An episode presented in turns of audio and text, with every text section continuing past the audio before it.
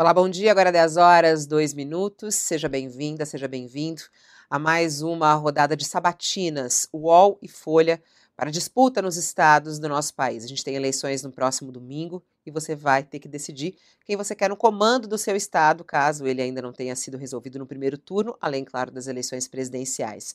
Hoje a gente fala sobre o estado de Pernambuco. Mais de 7 milhões de pernambucanos vão às urnas nesse próximo dia 30 para escolher a primeira mulher da história a governar o estado. Marília Reis terminou o primeiro turno com 23,9% dos votos válidos, enquanto sua adversária Raquel Lira teve 20,58% dos votos válidos.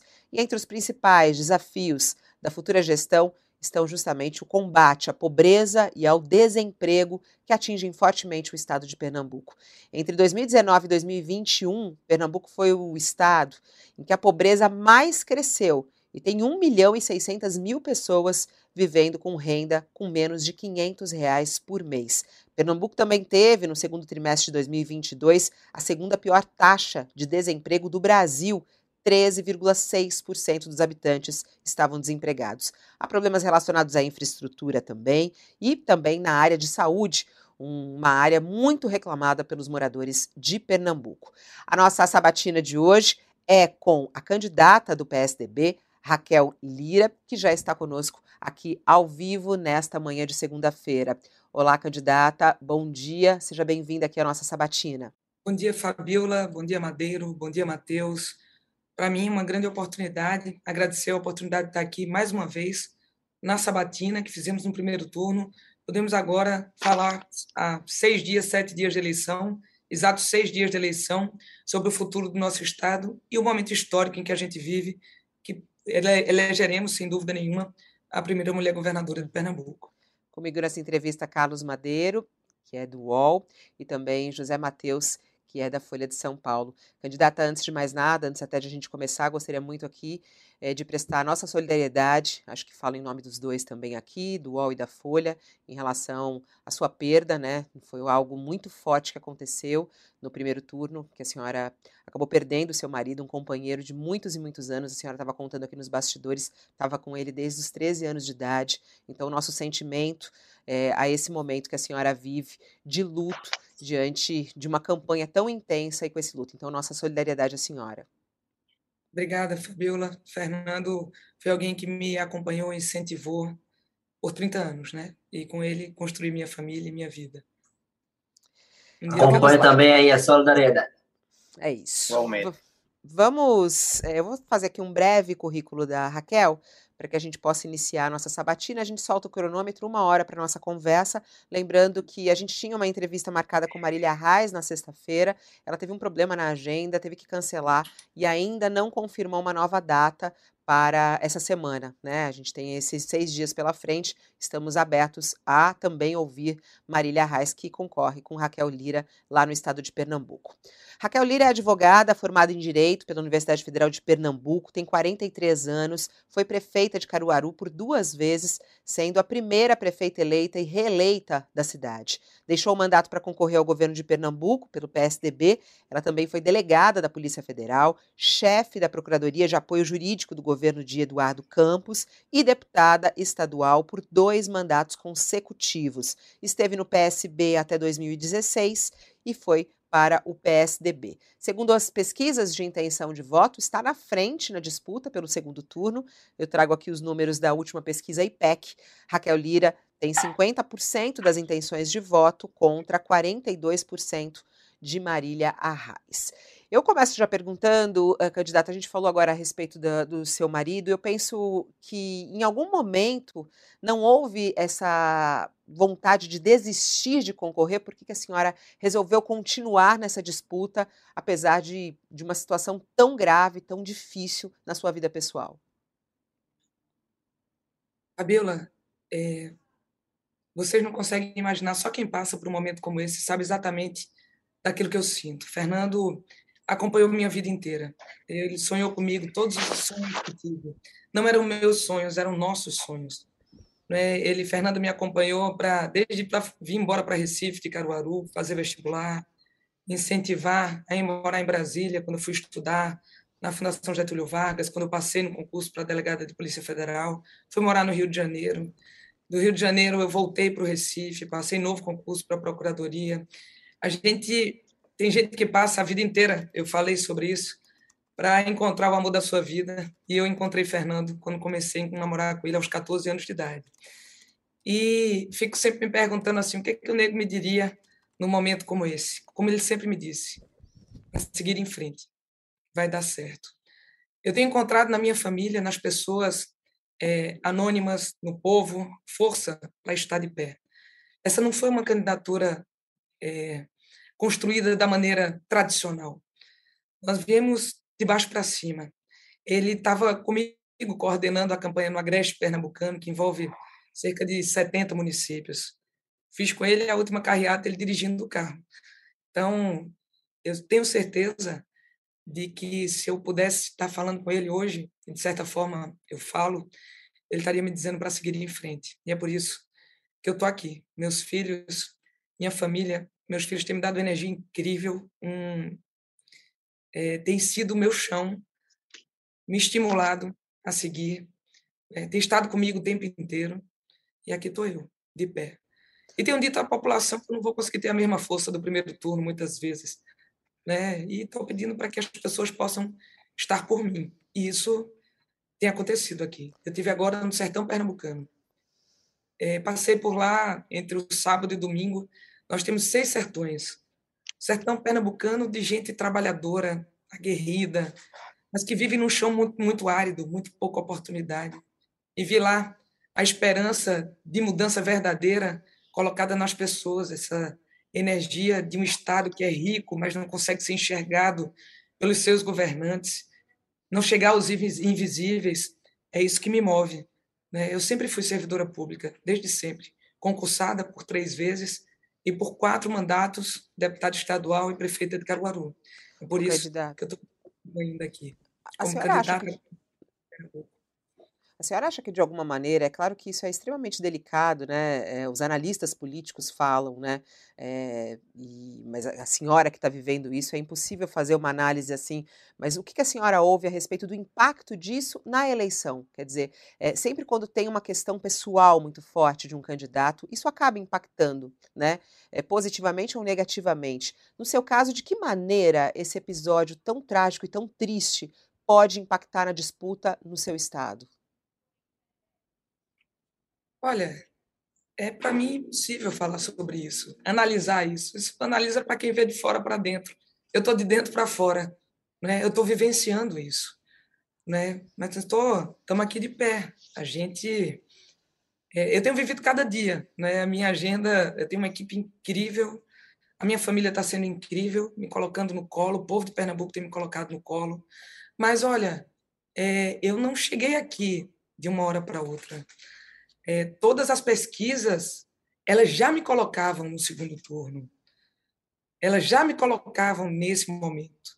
E eu sempre disse, olha, é, a gente não tinha uma soma incrível de prefeitos. Nós tínhamos oito prefeitos. Da maior cidade era da minha cidade, de onde eu fui prefeita.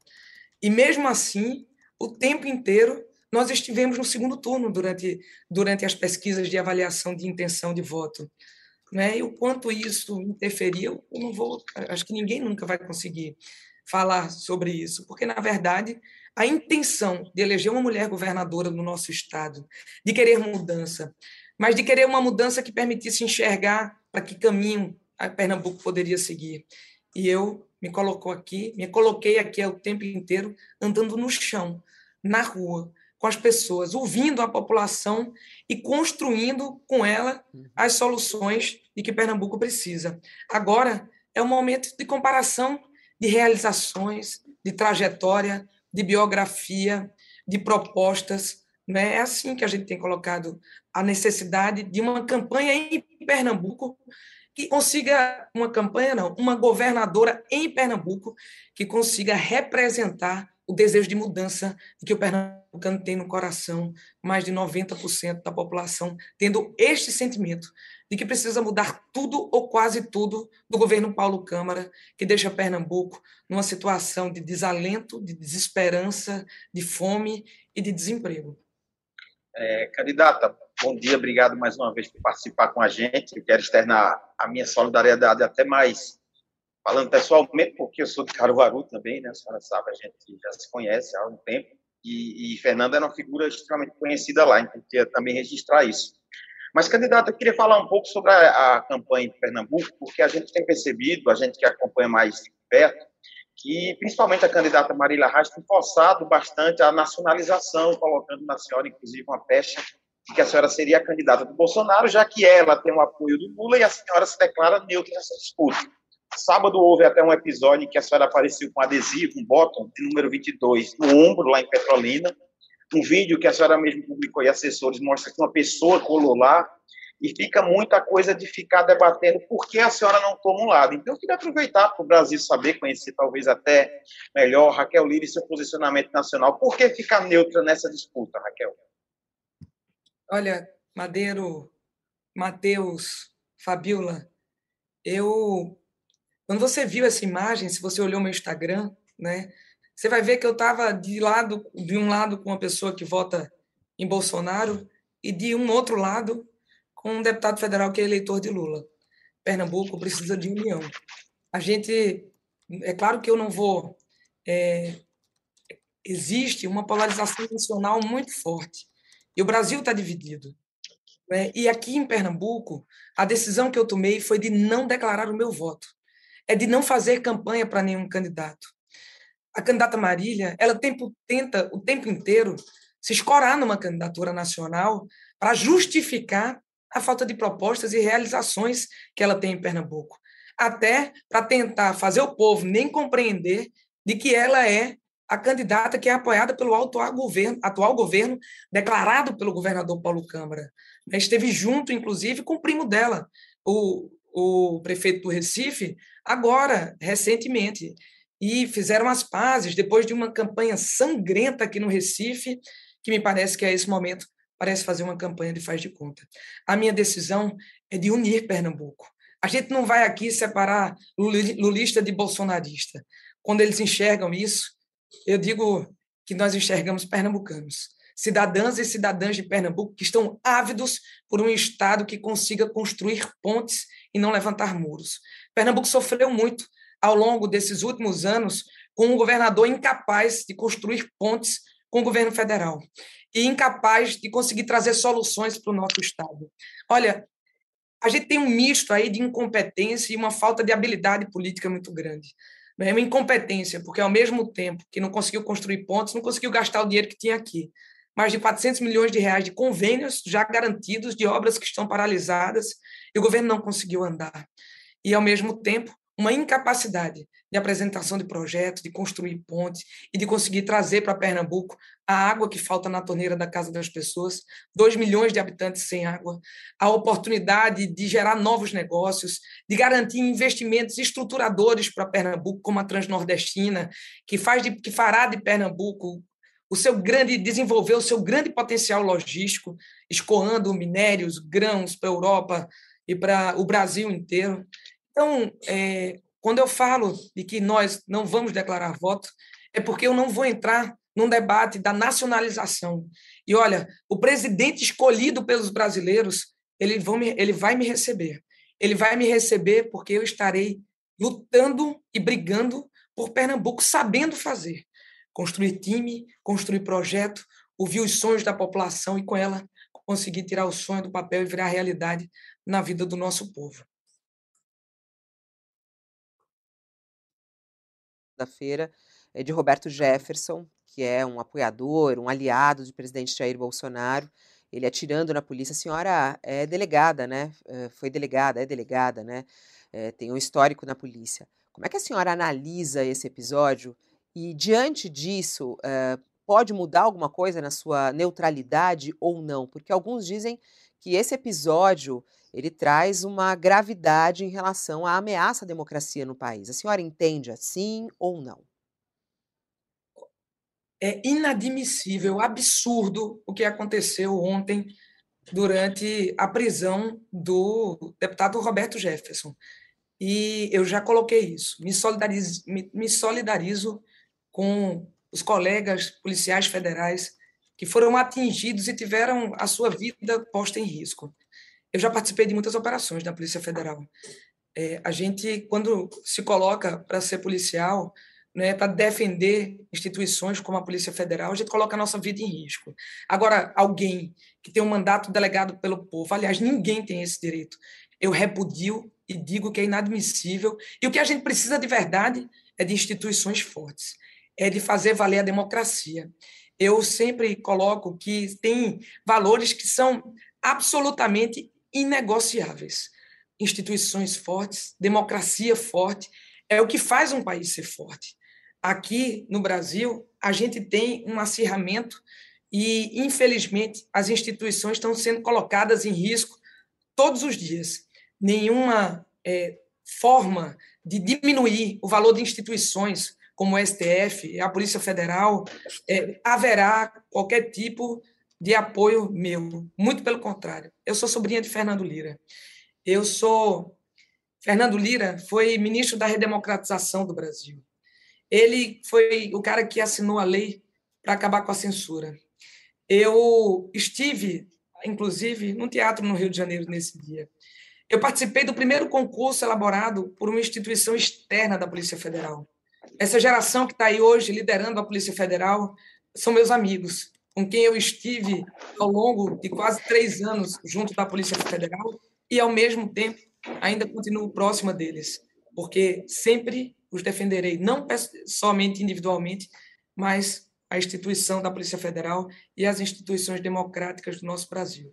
Então, e, e é justamente nesse ponto, eh, candidato, desculpa insistir nisso, porque alguns dizem, a senhora acabou de falar, né? O, o não respeito à democracia, o não respeito às instituições. O presidente Bolsonaro não representa isso na sua análise?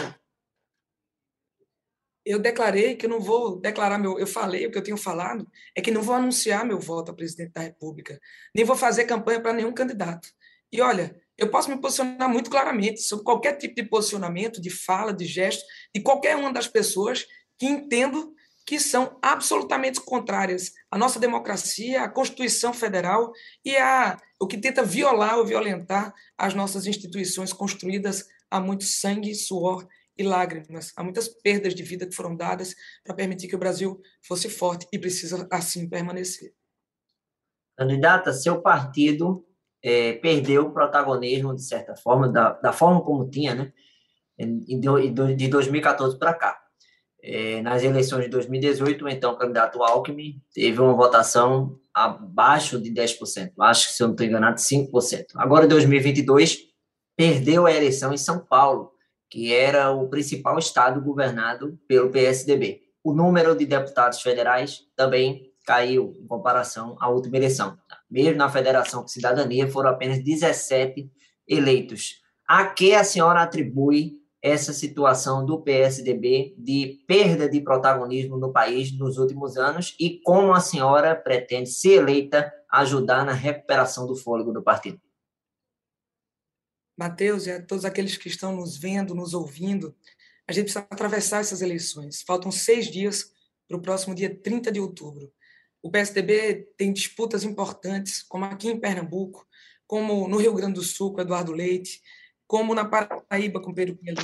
Três pessoas da nova geração da política que se colocam para construir um momento novo nos nossos estados, no Brasil, e a questão partidária a ser discutida, inclusive com esses atores, especialmente com eles, sobre o futuro do nosso, do nosso partido e a construção que precisa ser feita para reposicioná-lo e garantir que ele possa expressar os seus valores maiores da social-democracia, de políticas públicas que sejam consistentes para garantir às pessoas poderem ter melhor condição de vida, onde quer que elas vivam, seja no Rio Grande do Sul, seja aqui em Pernambuco. E aí a gente começar a construir um tempo novo. Mas a senhora atribui a quê essa situação do PSDB nos últimos anos? A senhora acha que teve algum erro na condução do partido? Ou que o, o eleitor não assimilou bem as mensagens da sigla? E se não, é, por quê?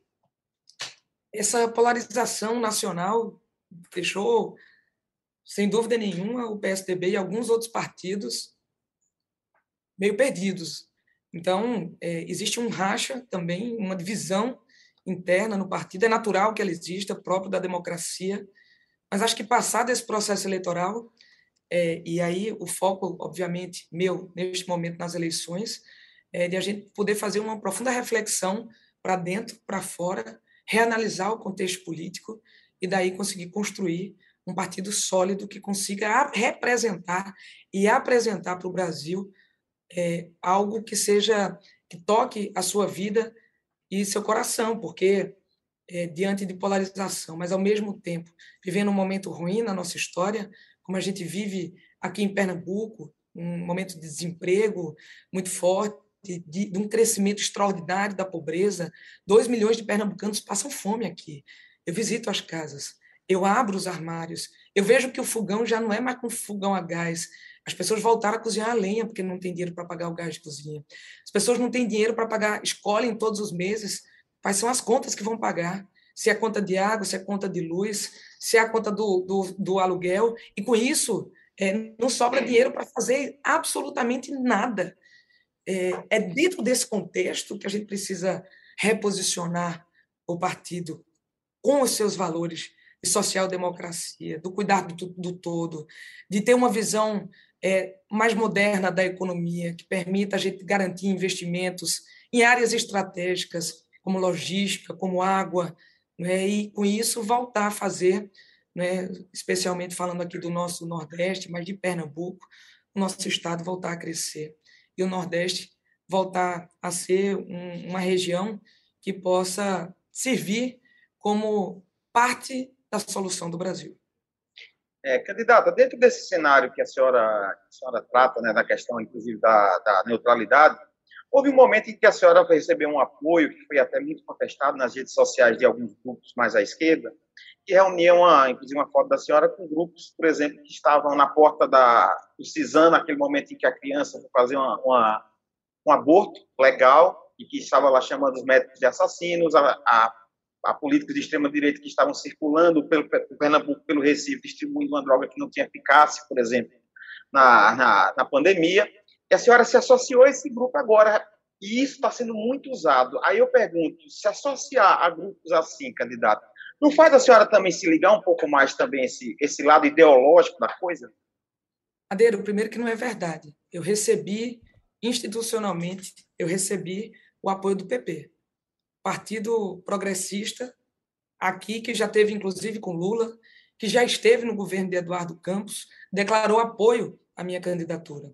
Nós construímos um plano de governo a muitas mãos. Eu andei Pernambuco inteiro e continuo andando há mais de 15 meses. Tive agora nos seis sertões pernambucanos. Esse é nosso plano de governo.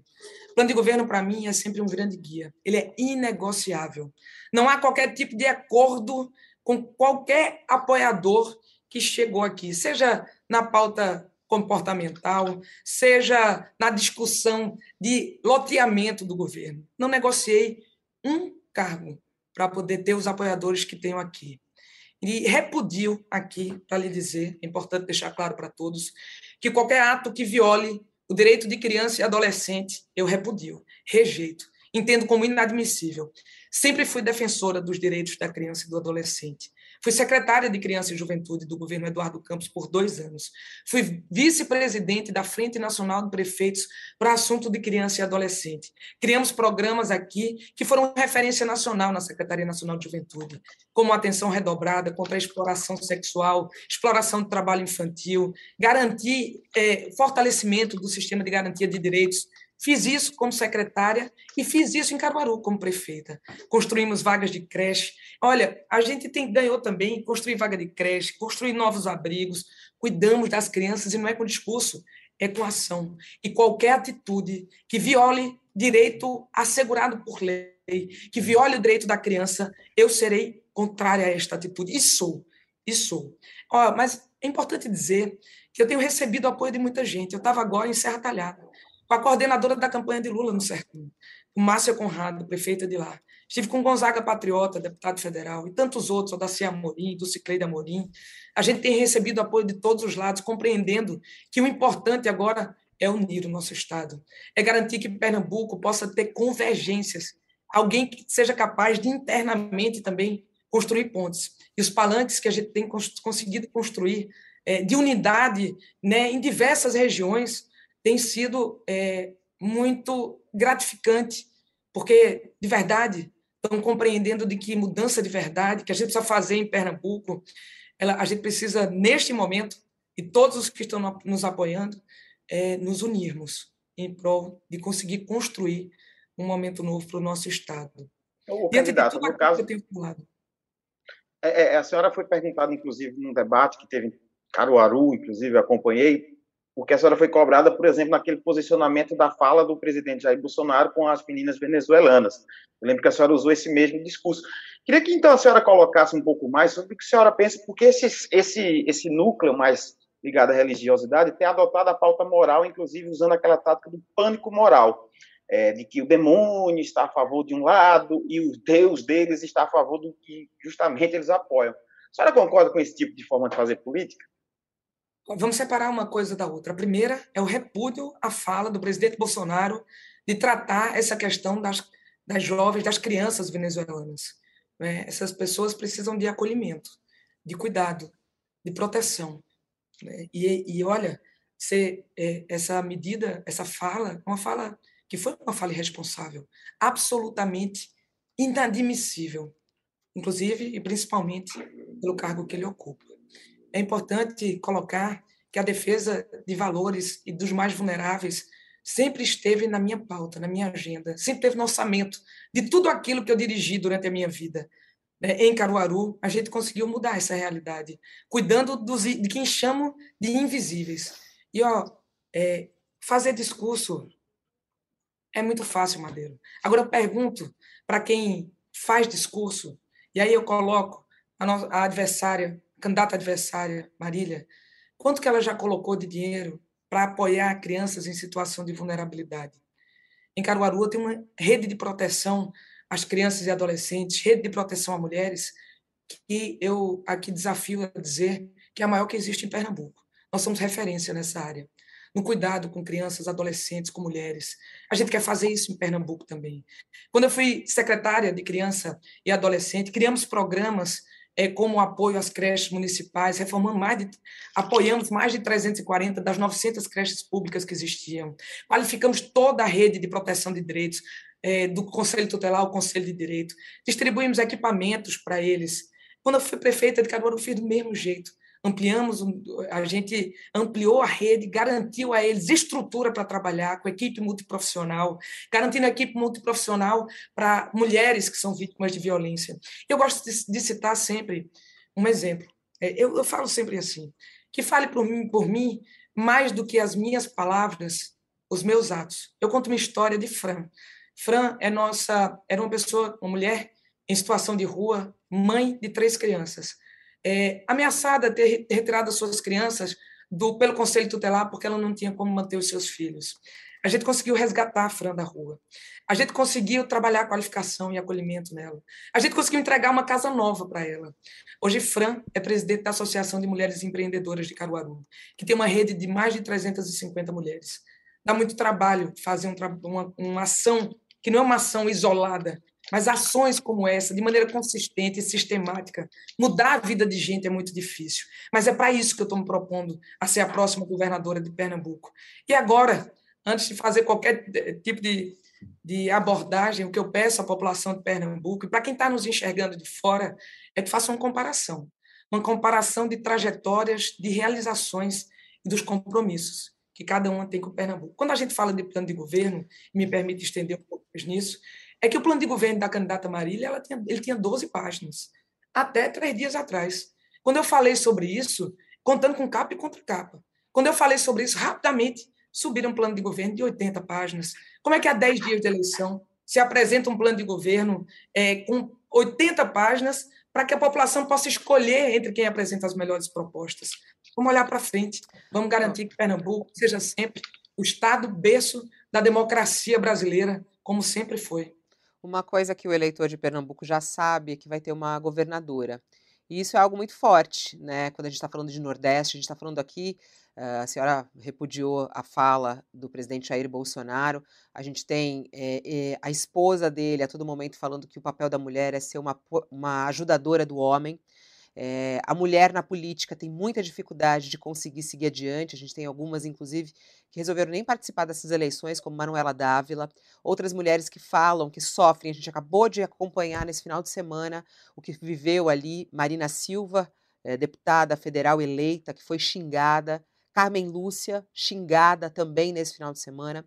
É, Raquel, é, o que, que significa né, Pernambuco ter uma mulher como governadora? E aí, claro que o eleitor vai escolher entre a senhora e Marília Reis, a gente não sabe o que, que vai dar, mas já tá, tem a certeza que será uma mulher. O que, que isso fará de diferente, não apenas para Pernambuco, mas eu acho que para o Brasil como um todo, como até um, um sinal, um alerta, um indicativo? É um momento histórico, Fabiola, de poder ter duas mulheres candidatas ao governo de Pernambuco e uma delas eleita a primeira governadora de Pernambuco.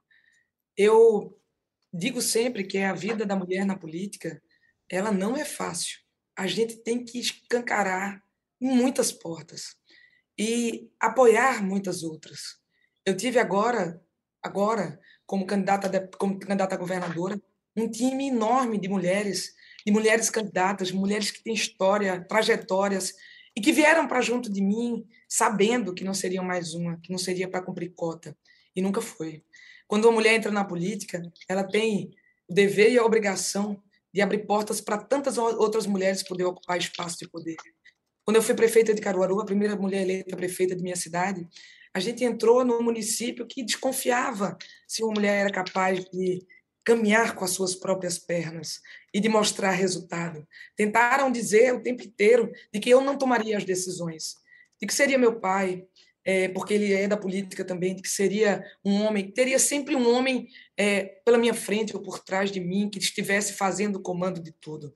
Ao longo do tempo, as pessoas foram percebendo de que a gente faz política de um jeito diferente, de que mulher tem capacidade de ouvir mais e tem que exercer isso, de que se tem um sentimento de que a mulher pode trabalhar com mais transparência.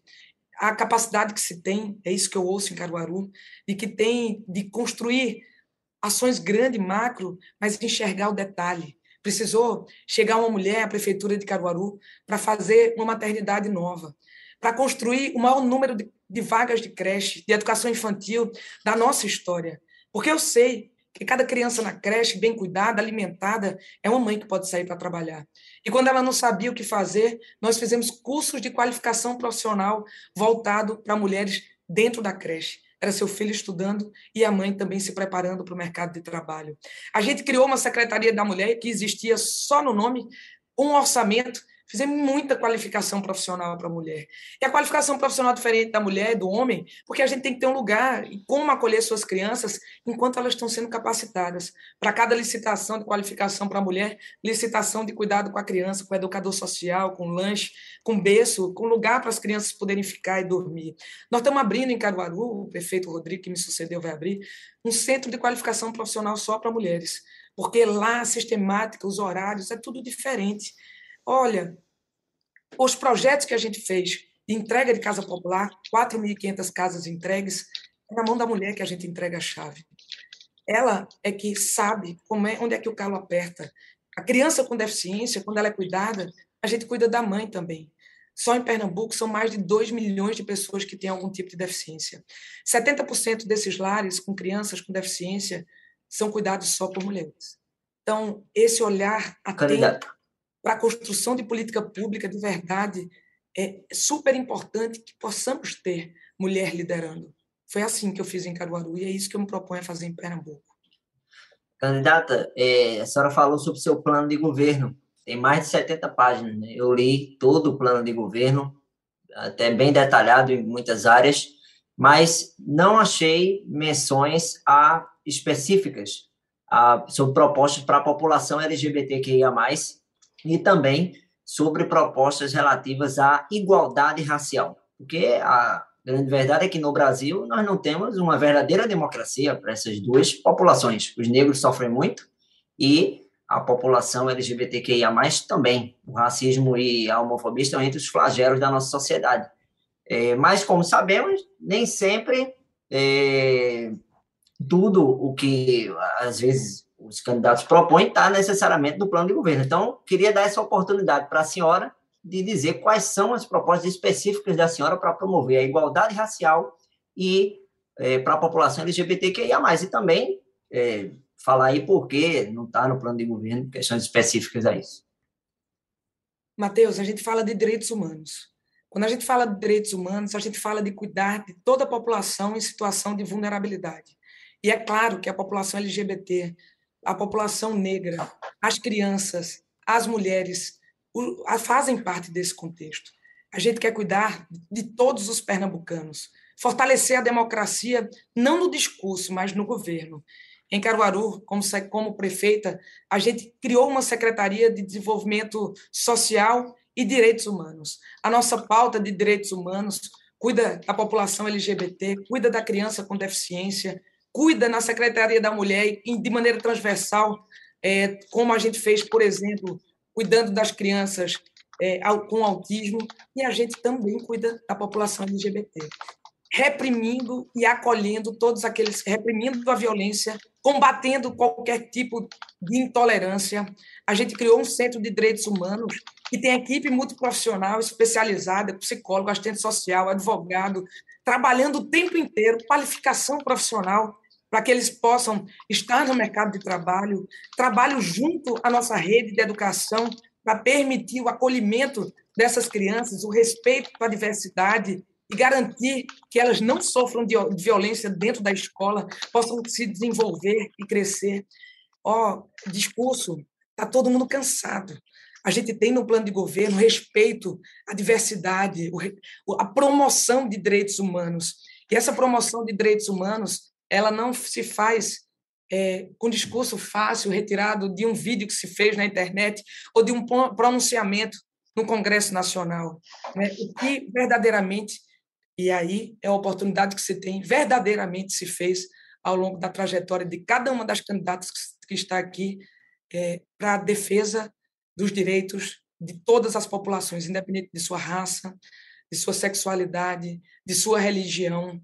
Né? Eu quero ser a governadora de todos os pernambucanos. E é importante falar de um indicador.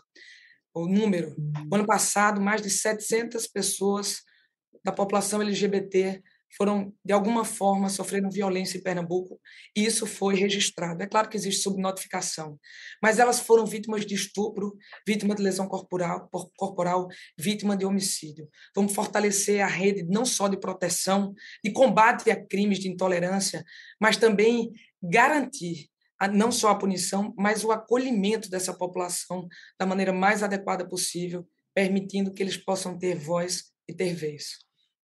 Candidata, na outra sabatina que tivemos no primeiro turno, eu perguntei à senhora sobre a questão da ampliação das cotas na UPS. A senhora disse que naquela ocasião que ainda não tinha uma posição formada sobre essa ampliação, né, que é de 30% o número de cotas atuais para egresso de, de escolas públicas na Universidade de Pernambuco.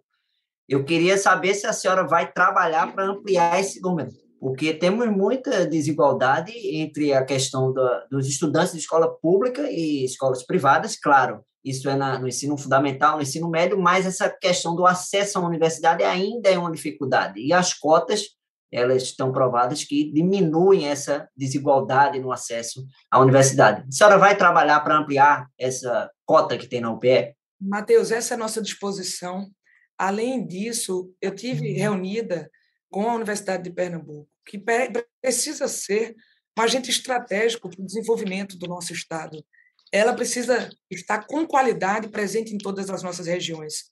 Pernambuco é muito rico e muito diverso, mas a gente não está conseguindo é, potencializar as nossas economias diversas em cada uma das nossas regiões. E a Universidade de Pernambuco será esse braço que vai permitir que no sertão, no agreste, de maneira é, com qualidade, na formação de profissionais, de professores, para que possam atender a nossa rede pública, considerando que as autarquias municipais, todas elas praticamente estão falidas. A gente precisa não, não só dar o suporte a elas, mas a própria universidade, trabalhar ela dentro do governo, com muita inovação, para permitir que a gente chegue mais perto da vida das pessoas e garantir um plano de assistência estudantil para que os estudantes que estão matriculados na escola, que inclusive foram oriundos de cota e que não conseguem se manter na faculdade porque não tem grana, porque não tem restaurante popular, porque não tem uma bolsa que permita eles irem e virem e se manterem durante a faculdade precisam largar a faculdade para trabalhar.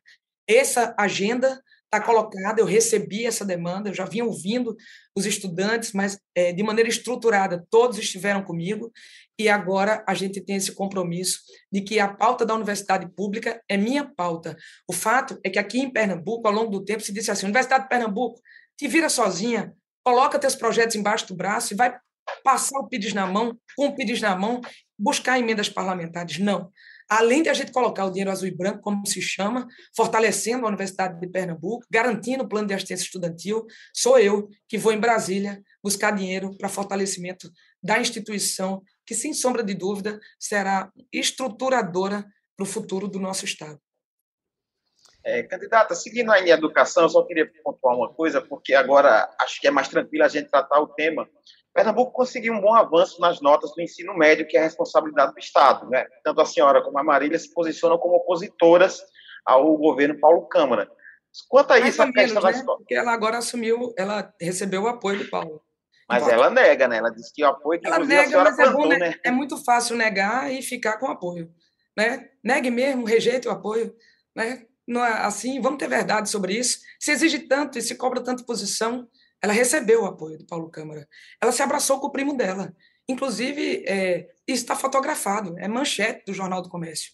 O primo dela, que ela se degladiou do PSB, que ela teve uma campanha sangrenta aqui, ela está abraçada com ele. Então, é muito fácil fingir que briga e tá junto, e na, na fala e no discurso, porque pega mal, dizer que está separado. É, inclusive, só um detalhe, a senhora foi acusada de plantar uma fala dele que subiria ao palanque dela. A senhora nem respondeu isso, mas como é que a senhora viu aquela declaração? Mais uma mentira, fake news. Ela tem aqui uma indústria de fake news. E aí é lamentável quando você tem duas mulheres disputando o mandato, você tem uma delas que trabalha só com mentira. Ela já perdeu 11 ações contra a gente. A nossa campanha conseguiu derrubar 11 colocações da campanha de Marília Reis inclusive de coordenador de militância da campanha dela e do chefe de gabinete dela, que ela queria eleger deputado estadual e acabou não colocando. Estão chamando ela de mentirilha nas redes sociais. É uma mentira atrás da outra. Nós já ganhamos cinco minutos de tempo de televisão e seis minutos de tempo de rádio dela contra, contra a campanha dela. Então, é, é, falar de verdade, de democracia, só no discurso, e quando se tem a oportunidade de exercer a democracia, numa disputa entre duas mulheres, trabalhar só com mentira é muito feio. Além de feio, é antidemocrático. E é. Ó, ó, ninguém esperava isso com uma mulher disputando. Agora, isso que a senhora está falando é muito grave, até quando a gente olha para o Brasil, né? A fake news mais uma vez marca as eleições, como disse Alexandre de Moraes, a gente está vivendo uma tragédia. Ele diz do que o aumento das mentiras é, em várias campanhas, inclusive nas presidenciais. É, a senhora falando agora sobre a sua adversária e a acusando de propagar, falando que ela tem uma máquina de mentiras aí no Estado, é, é possível pensar num, após as eleições uma união das duas, porque, como a senhora falou, é algo histórico duas mulheres disputando. Né? A gente vai ter aí a metade, é, a metade, uma parte votando na senhora, uma parte votando nela. A gente tem aí uma divisão de votos também. É, é possível uma reconciliação é, após as eleições ou não? essa campanha marcada dessa maneira, como a senhora está falando, coloca realmente cada uma em um lado? Até porque, Fabiola, só fazendo um adendo, a candidata Raquel e a candidata Marília, elas tinham uma boa relação pessoal até pouco Sim. tempo atrás. A Marília homenageou o tio de Raquel, Raquel até foi na Câmara, Fernando Lira, e Raquel, quando era prefeita de Caruaru em fevereiro, visitou o gabinete de Marília Reis, inclusive, também. Vamos aqui separar as coisas. A primeira é que não é acusação, é decisão judicial, que retirou 11, 11 colocações dela, da televisão, das redes sociais, né? Então, não é e do rádio, não é acusação, é decisão judicial com condenação. Então, com condenação em medida liminar e aí ela reiterada. Mas isso é triste, porque não é o que a população quer ver. É, eu visitei Marília, é, Matheus, como visitei todos os deputados federais de Pernambuco, sempre, sempre. Conversei com a candidata Marília. Mas é importante muito separar uma coisa da outra. Eu sou oposição eu estou aqui como a candidata da mudança em Pernambuco.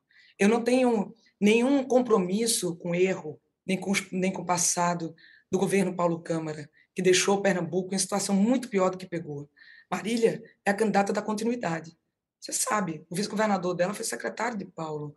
Brigou com o PT, saiu do partido, foi para Solidariedade. Brigou com o PSB, com, com Eduardo Campos, porque queria ser a herdeira dos votos de deputado federal. Eduardo é, não permitiu naquele momento. Foi para o PT, brigou com o PT, foi para o Solidariedade e agora brigou com o Prime, agora fez as pazes. Né? Então, são trajetórias muito diferentes. Mas não está descartada uma reconciliação? Não está na agenda uma reconciliação de jeito nenhum. Não, Olha, não, não está na agenda, a senhora falou isso? Desculpa, cortou é, aqui, repete. Não, deixa eu lhe dizer, Fabiola, uhum. eu não enxergo uma possibilidade de nos unirmos, porque representamos coisas muito distintas. Ela é a continuidade do governo Paulo Câmara e eu tenho uma proposta de oposição e de mudança em Pernambuco. O candidato, falando sobre transporte, né? A senhora já disse que tem a proposta do bilhete único para a questão das tarifas. Na outra sabatina, a senhora não especificou o valor, disse que isso vai ser discutido ainda, né? É, porque isso depende de vários fatores. Mas eu queria falar também sobre a questão do consórcio Grande Recife. A senhora acha que o atual modelo de transporte é ideal? Porque é lotação, é ônibus atrasado. Até hoje, o aplicativo de geolocalização dos coletivos não apareceu. É, a tarifa única foi prometida pelo governador em 2014, também não foi implantada. Queria saber se a, qual é o modelo da senhora para gestão do transporte metropolitano e que a senhora falasse um pouquinho aí também sobre essa questão da tarifa. Nós temos na região metropolitana do Recife, você sabe, Matheus, porque é daqui, 40% de nossa população. Nós vamos liderar o Pacto Metropolitano. Vamos chamar os 14 prefeitos e a governadora de Pernambuco sentados numa mesa redonda para discutir tudo aquilo que diz respeito à vida do cidadão que vive nessa grande metrópole que é a região metropolitana do Recife. Para cuidar de habitação, para cuidar das áreas de morro em costas, das divisões que existem somente para limitação geopolítica, mas a vida do povo é uma só. O Recife tem um dos piores trânsitos do mundo. A região metropolitana do Recife é caótica a sua mobilidade. E, e grande parte disso também diz respeito ao funcionamento do metrô. O metrô em Pernambuco está sucateado. Enquanto Belo Horizonte conseguiu andar, enquanto Salvador conseguiu andar, o metrô do Recife só andou para trás. São equipamentos que estão quebrados, tem um cemitério de vagões aqui em Pernambuco, na CBTU, e a gente tem ouvido relatos, estive lá conversando com muita gente, de que as pessoas todos os dias sofrem violência, sofrem assédio, não conseguem chegar de casa para o trabalho com tranquilidade, nem do trabalho para casa. Duas, três horas de deslocamento. São 220 mil pessoas que todo dia pegam o metrô. Antes da pandemia, eram 400 mil pessoas. A passagem do metrô quase que dobrou, mas as pessoas não conseguem andar ficou mais caro e é muito ruim. Então, o bilhete único é um compromisso nosso, é garantir o fim dos anéis, até porque quem vive mais longe é quem tem menos renda. E essa pessoa que tem menos renda precisa conseguir andar de transporte urbano. E a gente vai fazer a integração, tarifa única, não vai ter mais os anéis, e a gente fazer a integração com o metrô.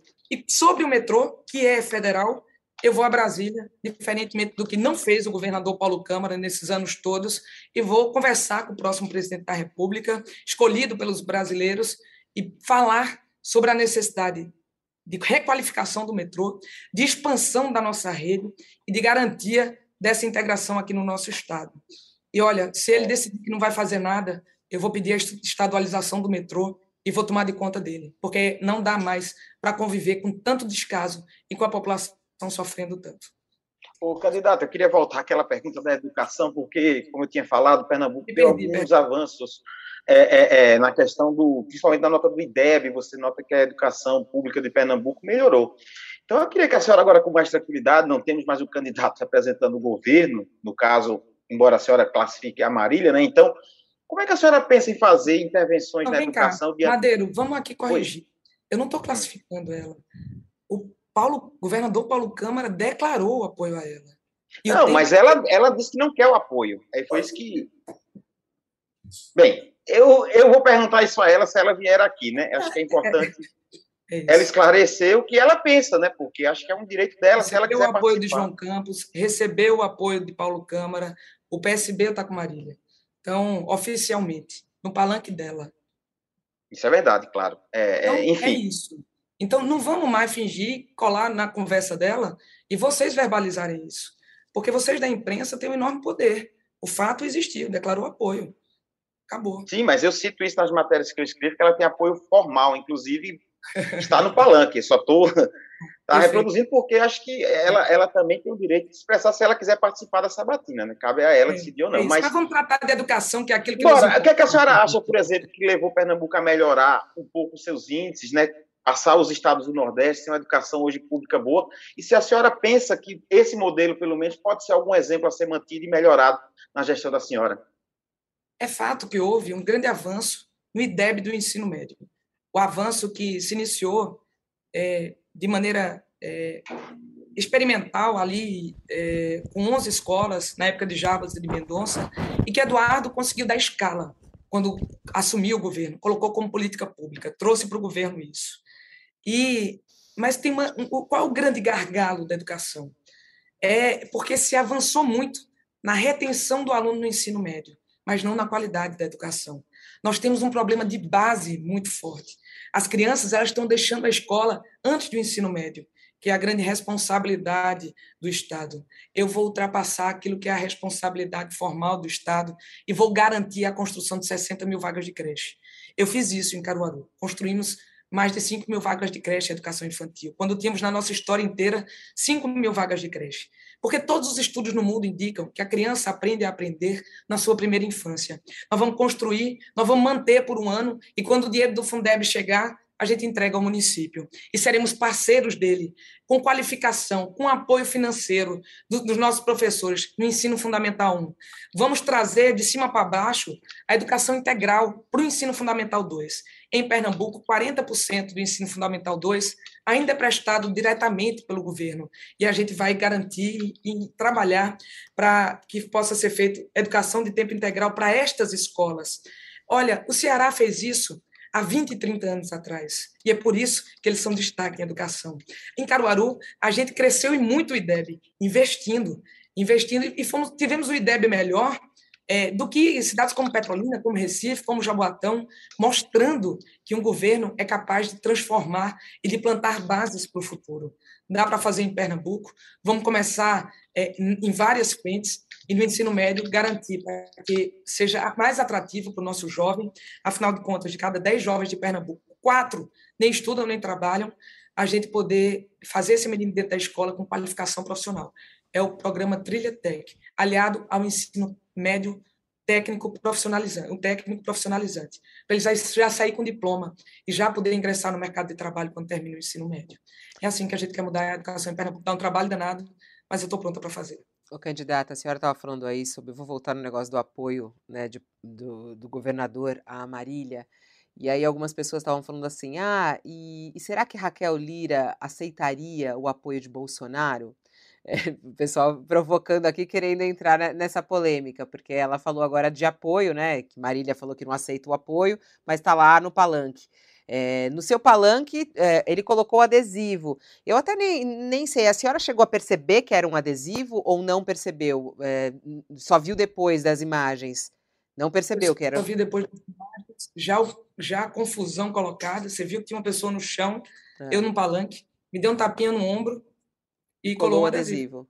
Aceitaria, a prefeita se, de Bolsonaro, até tirou o adesivo. Se Bolsonaro declarasse apoio, quisesse subir no seu palanque, a senhora aceitaria ele no seu palanque? Ô, Fabiola, Fabiola, me permita. Nós estamos trabalhando diante de uma hipótese absolutamente inexistente. É muito diferente do caso aqui. Eu tô, eu, tá, muita gente querendo colar, colar em mim muita coisa. É, eu só estou colado no povo de Pernambuco. Tá certo.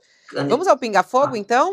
É, depois aí a gente entra em mais algum detalhe, se sobrar um tempo, mas acho que vai sobrar. Vamos para o Pinga Fogo aqui. A senhora já participou conosco, sabe? Sim ou não, só para a gente ter uma ideia um pouco do que a senhora pensa a respeito de vários assuntos que estão em debate, não só em Pernambuco, mas no Brasil. Contra ou a favor a legalização do aborto, candidata? Contra. Contra. A descriminalização da maconha. Desculpa? A descriminalização da maconha, contra ou a favor? Contra. Contra. É a favor de concessão de parques públicos à iniciativa privada? Se for de interesse público e for bom para as pessoas, sim. É a favor da privatização da Petrobras? Contra. Contra. É a favor da criminalização das pesquisas de eleitorais? Criminalização Sim, está em debate, que está em debate no Congresso Nacional. Tem que ter pesquisa, né? A população tem direito de saber. Então é contra. É a favor do aumento do número de ministros. É, é, a favor do, do aumento do número de ministros do Supremo Tribunal Federal? Contra. Contra. É contra ou a favor a federalização de Fernando de Noronha? Contra. Contra. E a privatização do metrô do Recife por parte do governo federal? Contra. Contra. Uh, é a favor da privatização da Arena Pernambuco? A Arena Pernambuco ela é um grande lugar onde se gasta muito dinheiro de Pernambuco. Ela precisa ser entregue à iniciativa privada. Olha, a Priscila Kraus, que é minha vice, denunciou uma conta d'água lá de 1 milhão e 300 mil reais. Quando ela botou o dedo, foi para 40 mil. Local que, de fato, então, é não, é, não é para onde o poder público deve estar colocando seu dinheiro. É a favor das câmeras no uniforme da polícia? Olha, depende. Tem, é, você tem visto nas pesquisas no mundo, isso é um assunto que precisa ser tratado com muito cuidado, é, que pode diminuir é, criminalidade, ajuda o policial também a se proteger. Então, tem que ser tratado pretende, é, com muito cuidado. Pretende colocar isso, caso a senhora eleita? Pretende colocar essa, esse debate em discussão? Esse, esse é um assunto para ser estudado, discutido com as polícias, né, discutido com eles e construído como política pública para proteger, para proteger o policial e para garantir mais, mais paz para o povo de Pernambuco. Pretende... A gente precisa mesmo é, é reduzir o homicídio aqui. Não, não quer declarar se é contra ou a favor, então. Acha que é algo que tem que ser discutido. Eu ainda não tenho, eu ainda não tenho em Pernambuco essa posição. Eu preciso, eu preciso sentar e discutir sobre esse tema de maneira mais aprofundada. Mas tenho visto que em alguns lugares do mundo onde foi implantada reduziu criminalidade. A gente em São Paulo, por eu, exemplo. Em São exato, Paulo, por exemplo, muito muito forte. Do PSDB. Compreender como isso foi feito e, se for o caso, implantar ou não. Eh, candidata, a senhora é a favor é, de aumentar o posse e, porte, e o porte de armas por cidadãos comuns? Contra. Contra. É a favor da redução da maioridade penal?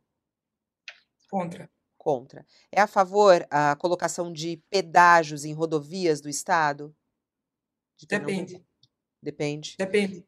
Depende se tiver via alternativa, construção. Bem, depende, depende. É a favor. Já tem das... pedagiada aqui, tá? Oi? Já aqui tem. tem via pedagiada. Sim. É a favor das cotas raciais e do aumento das cotas raciais, por exemplo, na Universidade de Pernambuco? A gente aqui em Pernambuco tem cotas sociais, não é isso? Vamos Mas a senhora é a favor da, da implementação de cotas raciais além das sociais? Toda política pública afirmativa para acolher as pessoas negras, é, eu sou a favor. Eu sou a favor. A gente só precisa saber como construí-la. Né? Eu sou a favor da ampliação. Aqui tem cotas sociais, porque a grande maioria da nossa população negra, a gente tem muita população pobre que é negra, negra que é pobre. E aí acaba que a cota social e racial se misturam né? mas é, eu sou a favor de política afirmativa que garanta uma situação de equidade para a população negra de Pernambuco e do Brasil. Uma qualidade e um defeito seu? Nossa. Eu sou obstinada. Eu sou obstinada. Isso é, é qualidade, né? Isso é uma qualidade. É uma é qualidade. É, não, porque alguns falam que, que como, como defeito. E um defeito, tem algum aí? Olha, quem está junto de mim vai dizer um monte, né?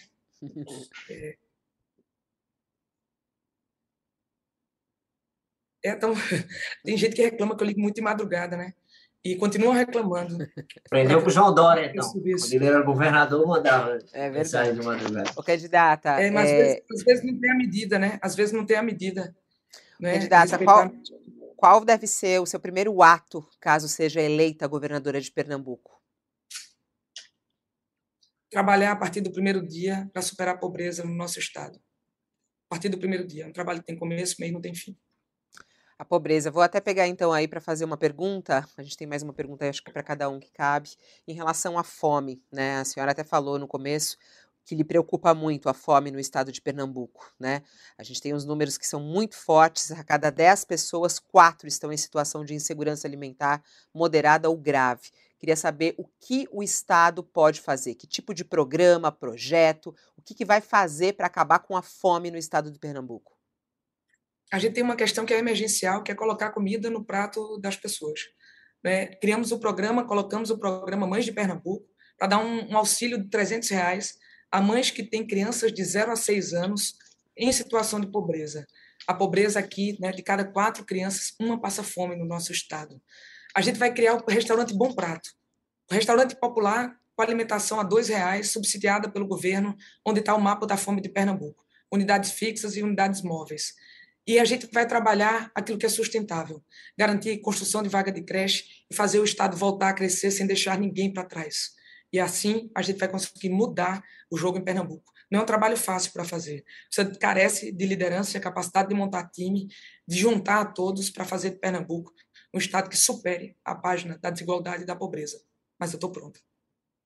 É, candidato, eu queria fazer um questionamento sobre a questão do consórcio Nordeste, né, porque é uma coisa que vem crescendo, cresceu muito nesses últimos quatro anos, e ele também foi alvo de muito ataque, por exemplo, pelo presidente Jair Bolsonaro, que alega até que ele foi usado para fraude na compra de respiradores.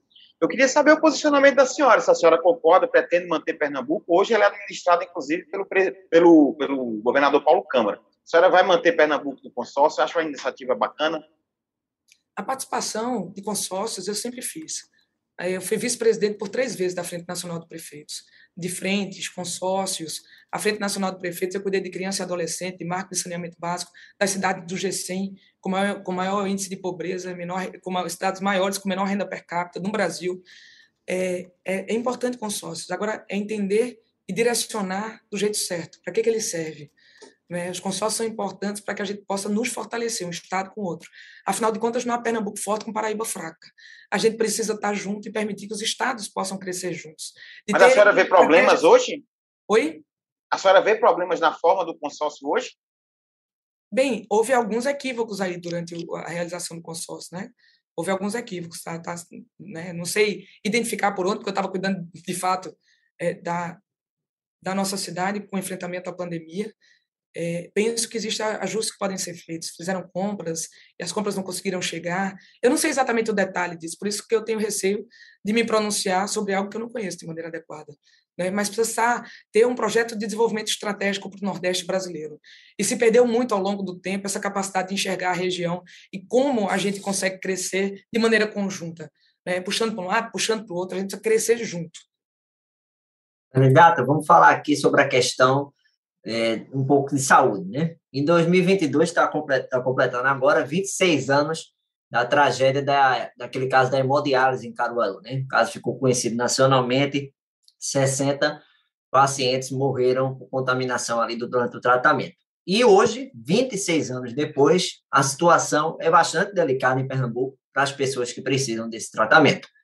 É, estimativas apontam que as pessoas esperam até quatro horas na fila, muitas vezes, para é, tá, tratamento ali três vezes na semana. Né? E tem muitos doentes, principalmente a população é, que precisa dessa, desse tratamento. Queria saber, e tem também uma distorção na tabela do, do valor da sessão de, da hemodiálise né, via SUS. Eu queria saber se a senhora foi eleita, se a senhora se compromete a bancar as diferenças na tabela do SUS, é, completando o valor necessário para que as sessões de hemodiálise não sejam cortadas, como já fizeram, por exemplo, no estado do Rio, Santa Catarina, Mato Grosso do Sul e outros. Mateus, na verdade, a saúde de Pernambuco está caótica. Tem 50 mil pessoas e todos os dias isso aumenta nas filas de exame e cirurgia. As pessoas não conseguem sequer o diagnóstico adequado. A gente tem dito, né, tem ouvido, dito não, ouvido, de que a senha da regulação para conseguir um tratamento é uma senha da morte. As pessoas não conseguem tratamento em Pernambuco. E olha, sobre hemodiálise, mas sobre tratamento de câncer, sobre cirurgia, sobre exames, sobre saúde da mulher, o nosso compromisso e temos propostas claras para garantir a saúde como prioridade no nosso Estado. A principal preocupação hoje do povo de Pernambuco é com a saúde e a gente vai cuidar dela. Eu fiz isso em Caruaru como prefeita. Construí maternidade nova, ampliei a rede de atenção básica, melhoramos todos os indicadores da saúde básica, reformei e requalifiquei o hospital municipal. A gente vai construir maternidades, a gente vai requalificar a rede própria e vamos desconcentrar o atendimento para permitir que perto das suas casas a pessoa possa ter tratamento inclusive e especialmente de câncer, de hemodiálise. Eu conheço uma pessoa que trabalhou comigo, que morreu, inclusive. A pessoa ficar internada quatro meses no Hospital Regional do Agreste de Pernambuco para fazer hemodiálise quando ela podia estar em casa. Mas ela só teria direito a entrar na máquina se estivesse internada. Eu, eu vi aquele hospital, fui visitá-lo algumas vezes, como um presídio. Como um presídio, que as pessoas ficam marcando, é, contando os dias, porque estão lá aprisionadas sem conseguir ter acesso a seus parentes, adoecendo mentalmente. Ele e o, e aquele, e o cuidador os médicos, Bom, os profissionais, candidato. porque não aguentam mais ver essa situação. É, o tempo já foi esgotado. É, queria agradecer imensamente a sua participação aqui. Boa sorte aí nessa semana decisiva né, de campanha eleitoral. A gente sabe a correria, o trabalho, a senhora dedicar uma hora para nos atender, a conversar aqui com os eleitores, a conversar com os brasileiros que estão interessados também em saber sobre a disputa do Pernambuco. Uh, parabéns aí pela campanha e boa sorte.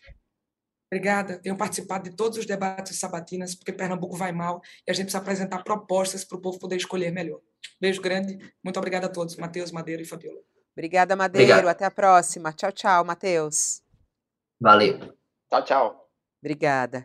Assim a gente termina mais uma sabatina, UOL e Folha, lembrando mais uma vez que fizemos o convite justamente a Marília Reis. Ela estava marcada, teve um problema de agenda, teve que cancelar. A gente está aguardando, então, uma nova data para que ela também eh, possa aqui ser sabatinada, tanto pela Folha quanto pelo UOL, nessa nossa parceria nas eleições 2022. Só trazendo um pouco da agenda para você. Amanhã, terça-feira, às 4 horas da tarde, temos a disputa lá na Bahia. Jerônimo Rodrigues, candidato do PT na Bahia, será sabatinado.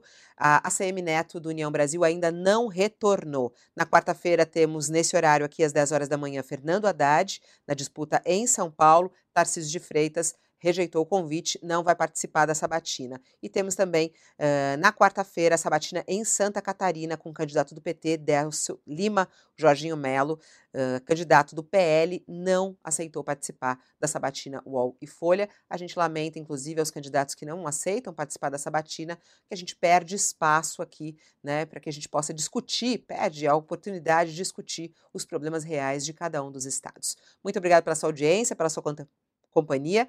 Eu vou ficando por aqui e volto daqui a pouquinho. Ao meio-dia a gente tem o Wall News e eu te aguardo.